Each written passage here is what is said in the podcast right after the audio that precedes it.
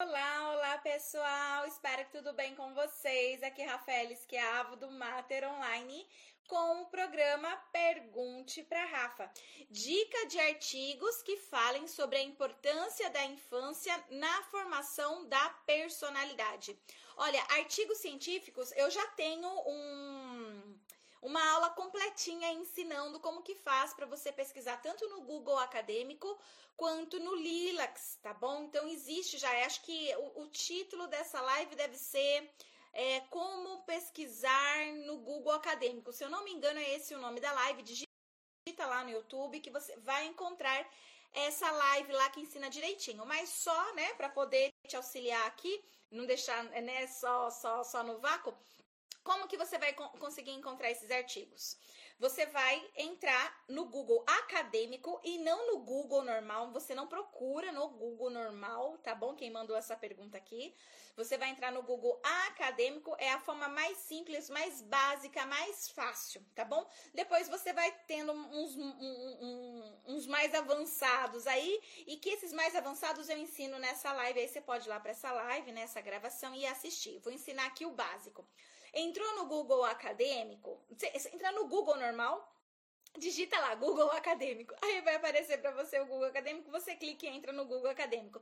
Quando você entrar ali, você vai escrever, por exemplo, infância e formação da personalidade tá? Então, você ao escrever, por exemplo, é, infância e formação da personalidade, você vai encontrar centenas de, de artigos científicos e você vai poder escolher qual que você quer dentre essas centenas. Você vai querer os mais atuais, publicados nos últimos cinco anos, ou não? Você vai querer todos os tipos que aparecer, ou não? É alguma questão específica que vai te interessar mais ou menos? É de alguma abordagem específica que vai te interessar mais ou menos?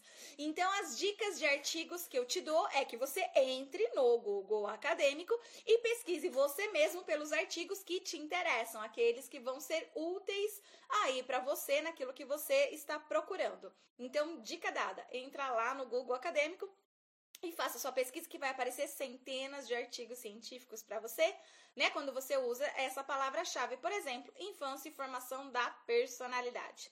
Beleza? Respondido mais essa questão.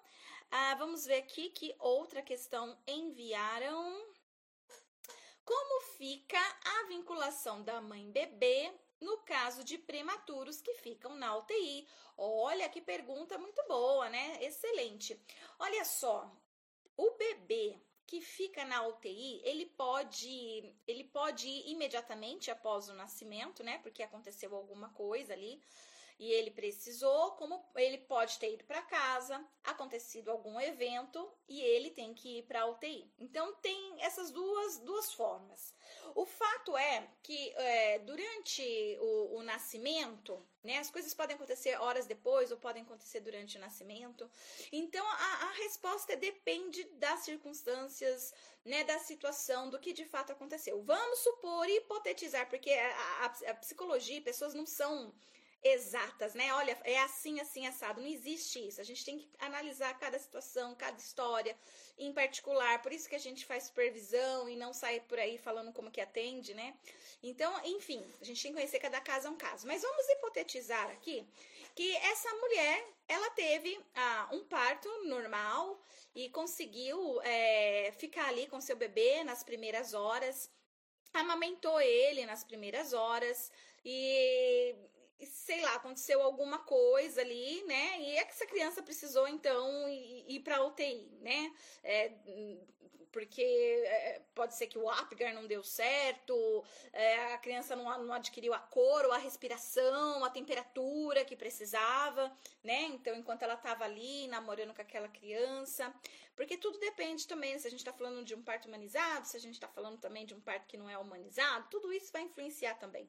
Mas o fato é que nesse momento inicial aí, essa mulher ela tá cheia de ocitocina, assim como esse bebê também tá cheio de neurohormônios importantíssimos para a vinculação e é possível que se estabeleça o vínculo logo de imediato, porque a gente é, não é como os pássaros, por exemplo, que temos o imprint, né? Que é, é um imprint dos, dos pássaros, que, como diz Conrad Lorenz, é, a primeira coisa que o pato vê depois que ele sai do ovo, ele segue e acredita que, que, é a mãe. Então a vinculação dele é estabelecida dessa forma. Então, por exemplo, passou uma bola na frente do patinho, né? O patinho acha que é a mãe e vai seguir a mãe para sempre, né? Então ele não consegue discernir que a bola não é não é a mãe dele, né? Que é uma pata, mas é, ele nasce com essa programação já inata, né, para seguir aquilo que aparece na sua frente imediatamente depois que ele sai do ovo. Mas isso não acontece nos seres humanos. A gente tem uma espécie de imprint, mas não é igual, não é a mesma coisa.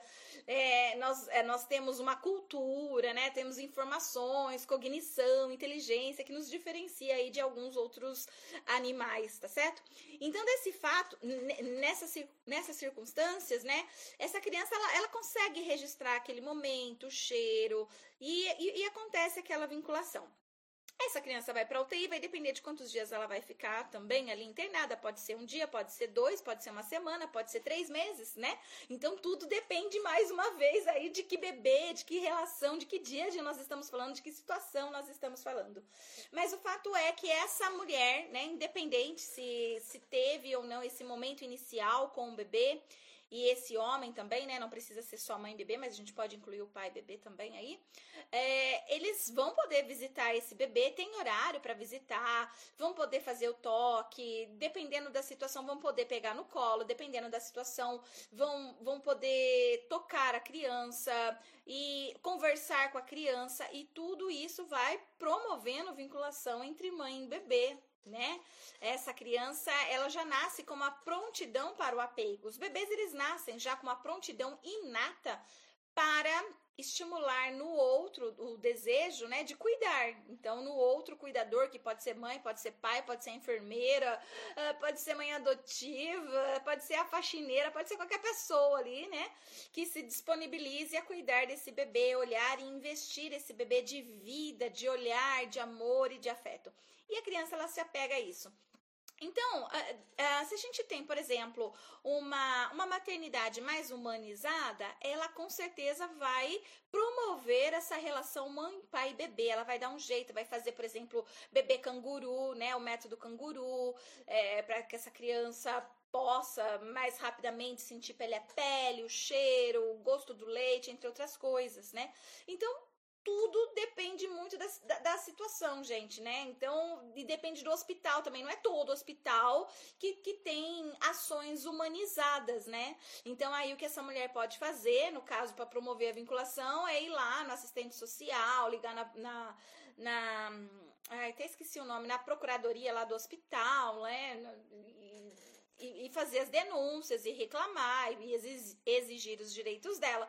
Mas se já existe, né, já é um hospital humanizado que consegue olhar para isso, eles vão dar um jeito ali naquele hospital de fazer com que mães e bebês possam se ver diariamente, com maior frequência, que a mãe não, não seja uma, uma visita, né, de horário de visita, olha, só pode visitar das 8 às 9 da manhã e depois das 6 da tarde da tarde, né? Não, promover horários maiores, ter espaço para que essa mãe, mesmo que ela não possa pegar aquele bebê por algum motivo, que ela possa conversar e essa criança possa ouvir, né?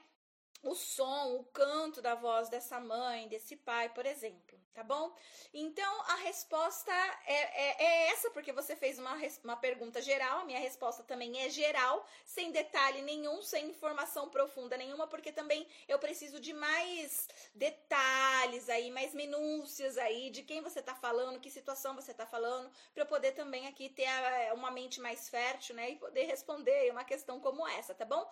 Então, de acordo com a pergunta, também a resposta foi assim, tá bom? mas, mas, mas, é, digamos, rasa, tá bom? Porque a gente não, não sei qual é a real situação é, desse bebê, então a gente pode hipotetizar muita coisa, né? São muitas coisas aí que a gente pode levantar como hipótese e possibilidades, tá bom? Aí tem uma outra pergunta aqui que enviaram. Qual livro, curso você indica para quem está iniciando a sua a, a, na área da psicologia perinatal? Quem mandou essa pergunta, a resposta é comece por Rafael Esquiavo, meu bem.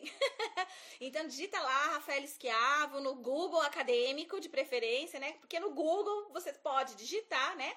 Ah, legal, a Lid está falando que foi ótimo, esclareceu sim. Perfeito. Então, Show. E aí, para você, então, que tá perguntando sobre livros e cursos, digita lá no Rafael, é, no Google, mas tenta ir no acadêmico, tá? Se você for no Google normal, vai aparecer muita coisa para você e, e vai ser difícil você filtrar alguma coisa, né, de fato ali. Então, se você quer indicação, por exemplo, de artigo científico, de livro, alguma coisa assim, entra no Google Acadêmico, vai direto no acadêmico, porque lá é tudo científico, e pega as minhas produções científicas sobre esse tema, tá? Se você quiser, digita lá Rafael Esquiavo, vai aparecer para você alguns vários artigos, textos, tudo científico que você pode começar a ler por ali. Tem um artigo meu que foi publicado esse mês, tá? Esse mês em um periódico científico que traduzindo para o Brasil, para o português, né, o nome dele é é Jornal Brasileiro de Saúde, tá? É, mas é, o nome dele é em inglês, não é em português. Só, só traduzir agora aqui para vocês. Depois vocês procurem lá em inglês, minha pronúncia em inglês é horrível. Eu consigo ler, mas falar vai sair, né? Eu não vou passar vergonha aqui, tá? Então, o nome dele se fosse traduzir, mas não, não, não tem, né? É, é, tudo em inglês mesmo. É Jornal Brasileiro de Revisão em Saúde, de Revisão em Saúde, tá bom? Esse é o nome dele. Depois você procura lá em inglês. E saiu esse artigo meu em português, tá? Ele tá, tá, tá em português esse artigo. E eu publiquei ele, inclusive, para quem tá lá na nossa comunidade Profissionais em Ação do Telegram, recebeu na segunda-feira esse artigo, tá? Que é um artigo que eu recomendo que você comece por ele, já que você quer, né? É, já que você é iniciante na psicologia perinatal, você precisa começar a conhecer a história da psicologia perinatal tá? E eu conto nesse artigo justamente essa história. Então, para quem está começando, né, está iniciando e quer saber mais, eu recomendo fortemente que comece por esse artigo, tá bom? Tem um outro artigo que eu publiquei, mas foi o ano passado, na Sociedade Brasileira de Psicologia, na SBP, né? E, e o nome desse artigo é A Expansão da psicologia perinatal no Brasil, que também é um outro texto muito importante e relevante que para quem está iniciando deve ler, tá bom? E depois, se você quiser alguns livros para saber sobre saúde mental materna, coisas assim, por exemplo, você tem no nosso site www.materonline.com.br/ebooks. Lá você vai encontrar e-books que você paga e e-books gratuitos, né? Então, assim, você vai encontrar muito mais e-books gratuitos do que e-books pagos lá dentro. Então, eu recomendo que você entre lá e baixe todos os e-books gratuitos. E, claro, se você quiser comprar também será muito bem-vindo, né? A sua, a sua aquisição de, de e-books nosso. Então, tem tudo lá, vários gratuitos também que você pode acessar. Agora, cursos, eu recomendo que você comece a fazer os cursos aqui do Mater Online. Nessa sexta-feira vai ter Matter Friday, né? Então eu fiz esse trocadilho aí, né? De vez de ser black, coloquei Matter Friday. E isso vai ser nessa sexta-feira, dia 27, o dia inteiro. Eu vou estar tá com alguns cursos em promoção para vocês. Então, se você quer fazer algum curso inicial nessa área, eu recomendo que você espere até sexta-feira. Venha aqui no nosso Matter Online, veja os cursos que estão com promoção, que estarão em desconto. Analise qual deles você quer, ou se quer todos eles, né? Todos que estarão, né? Um não, não, bate no outro, né? Então você pode comprar os cursos todos ali que eu vou estar tá oferecendo para você, ou escolhe um só, mas é por aí que você começa, tá? Então, indicando para vocês aí os meus artigos, os meus livros e os meus cursos, tá bom? Espero ter respondido aí para quem fez essa pergunta também. Agora vamos lá, vamos ver que outra pessoa que tenha feito alguma outra pergunta. Aqui. Dá para fazer pré-natal psicológico com tentantes ou seria outro nome?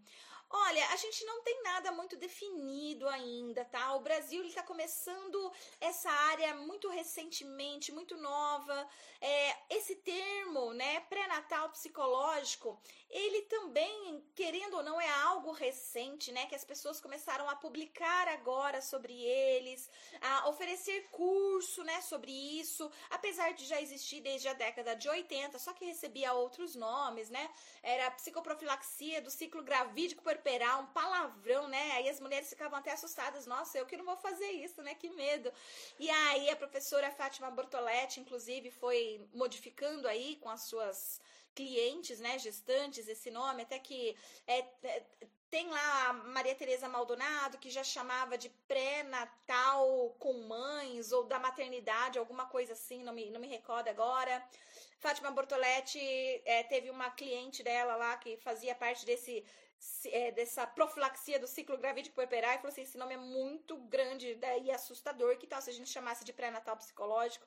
E aí começou também, e nós temos outras é, pessoas hoje publicando sobre esse assunto também, tá? Tem pessoas como eu, por exemplo, que chama até de atenção psicológica na perinatalidade, né, ao invés de usar o nome pré-natal, porque para mim remete um pouco, né, à medicina, algo mais do, do médico, né? E uma atenção psicológica remete mais à função do psicólogo, à ação do psicólogo. Então, assim, a gente ainda está de, de, de, definindo um nome, né? Não tem nenhum nome direito para psicologia perinatal. Agora que ela começou a ganhar força, intensidade, realmente, adeptos, né? Porque até então, há poucos tempo atrás, a gente chamava ela de psicologia obstétrica, psicologia da gravidez parto puerpério, gravidez do ciclo gravídico puerperal, gravidez, é, é, psicologia da maternidade, né? E a psicologia prenatal tem sido bem aceito em vários países, inclusive várias pessoas têm utilizado esse nome agora, começaram a surgir algumas publicações e tudo mais. Então, o fato é que a gente ainda está tudo em construção, tá? Para quem fez essa pergunta. Portanto, é, fazer um pré-natal psicológico contentantes pode ser um nome, sim, a ser, a ser utilizado. Alguém pode falar assim: olha, o que eu faço é um pré-natal para tentantes. Aqui a Regiane falando, seria melhor usar um título para o grupo para tentantes, até para não criar uma afirmação de que é, vira a gestação. A Regiane, ela é especialista nessa área, tá? Ela é psicóloga, é especialista em reprodução humana assistida, psicóloga perinatal também aqui do Mater Online, com um conhecimento maior, né, mais específico na psicologia perinatal, com foco nesse subnicho da reprodução humana assistida. Se a Regiane tá falando, então eu assino embaixo, porque eu, eu, eu concordo, né, com o que ela está dizendo, porque principalmente porque ela tem mais uh, gabarito do que eu nessa área, né, de reprodução humana assistida, para falar algo. Então, como ela atua diretamente com as tentantes e aí, e ela está falando que é melhor não criar essa afirmação, né, para a gente manter essa diferença mesmo do que é um pré-natal psicológico para gestantes e um grupo então para tentantes, tá bom? Eu concordo com ela, tá? É, eu, eu, eu ia falar algo semelhante a isso, mas já que ela é, fez esse comentário, né? Então eu, eu me sinto até mais confortável aqui para dizer: olha, tá tudo em movimento ainda. Pode ser que, que algumas pessoas venham chamar um pré-natal contentan um, um, grupo de gestantes de pré-natal psicológico contentantes. Mas é realmente eu concordo que se, se a gente vai utilizar a palavra pré-natal, a gente está falando de alguém que já está grávida, né? Então a gente está falando aí de uma gravidez. E aí a gente pode manter um nome de grupos de tentantes mesmo, e eu acho que não tem nada de, de, de de positivo ou negativo em chamar de grupos de gestantes é apenas um nome e que, e que pode ser debatido. E, e, e um dos melhores espaços para a gente debater isso, né, são em congressos, eventos, dentro do nosso curso de pós-graduação, porque é onde a gente tem a maior concentração de psicólogos perinatais juntos, a gente tem centenas de psicólogos juntos no mesmo grupo. Então, eu acho que os, isso pode partir dos próprios psicólogos perinatais, uma decisão como essa, já que lá a gente tem vários psicólogos que trabalham com a reprodução humana assistida e são psicólogos perinatais também. Então, é até uma proposta aqui para os alunos que estão aqui, Nike entrou, a Regiane, outras pessoas, né? Uma proposta de discussão aí, inclusive, tá bom? Para nós, psicólogos perinatais que estamos construindo essa área no Brasil, que a gente possa pensar nessas nomenclaturas também, ok? Espero ter respondido aí a sua pergunta. Vamos ver tem, se tem mais outra pergunta aqui. Vamos ver. O pré-natal psicológico pode ser iniciado em qual momento? O pré-natal psicológico ele pode ser iniciado durante a gestação. Pode ser no primeiro trimestre, segundo trimestre ou terceiro trimestre. Tudo depende do objetivo que o psicólogo traça para aquele grupo de gestantes, por exemplo, tá? Ou de casais grávidos, tá? É, então, assim, é, em geral, qual é o melhor momento? O melhor momento é o segundo trimestre. Porque o primeiro trimestre, elas ainda estão descobrindo a gestação, né? Estão cheias ainda de, de muitas angústias, ansiedades, medos, né? E que isso pode influenciar, de certa forma, né, na avaliação psicológica, né, da, daquele momento.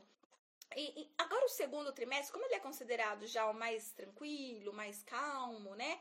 É o momento ideal para a gente poder levar as informações para essas gestantes e para esses casais grávidos e evitar, portanto, que eles tenham aí alguma alteração emocional significativa no terceiro trimestre ou até mesmo no pós-parto.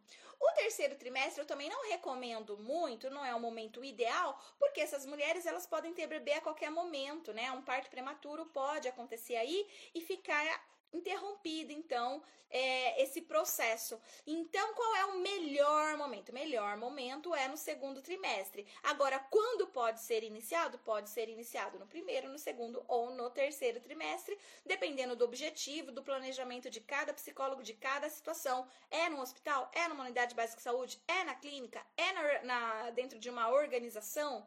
É na escola, né? Vai ser um psicólogo escolar? Como que vai ser feito isso? Percebe? Então, de acordo, né, com cada necessidade, a gente também tem uma resposta diferente para isso. Beleza? Espero também ter respondido a essa questão. Vamos ver se tem outra aqui que deixaram.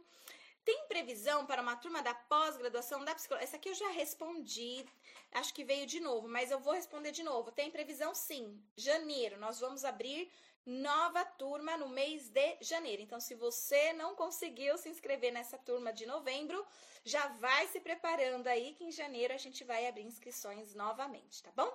Deixa eu ver se tem mais alguma questão. Não, aqui acabou as questões. Agora eu posso responder a que vocês realizarem aqui no, no chat mesmo, tá bom? Então, se alguém quiser enviar alguma questão, a gente ainda tem tempo para isso. Enquanto isso, eu vou beber água.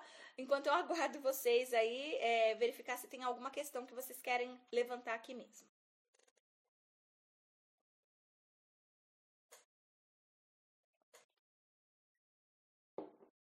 Eu sei que tem um delay. Eu tomei uma água para ajudar esse delay e não veio nenhuma questão aqui para mim ainda. tá? Então, é, não sei se já encerrou as questões mesmo, se vocês já, já concluíram, né? O, o, o, que, o que o queriam saber, perguntar. Então, para quem. Aqui, ó, a Nai falando. Vem, gente, que é um grupo maravilhoso. Ah, chamando aqui pro nosso grupo. Show, Nai! A é uma graça. Muito bom.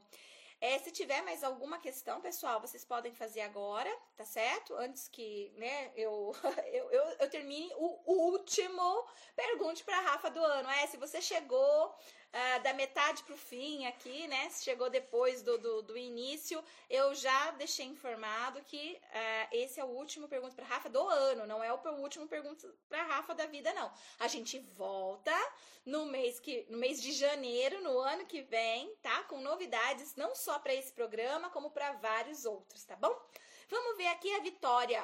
Os cursos têm duração de quanto tempo, mais ou menos? Ai, Vitória, é, são vários cursos, meu, minha querida. Então, aí depende de cada curso. Por exemplo, eu tenho um curso de duas horas, curso de duas horas dura quatro meses. Eu tenho um curso de cinco horas, curso de cinco horas dura seis meses. Eu tenho um curso de 30 horas, curso de 30 horas dura 12 meses. Eu tenho um curso de 100 horas, curso de 100 horas dura 18 meses. E eu tenho um curso de 250 horas, curso de 250 horas dura 24 quatro meses, tá bom? Então depende de que curso você tem desejo aí de, de fazer. É um tempo diferente também, tá? Carga horária diferente, disciplinas diferentes, tá bom?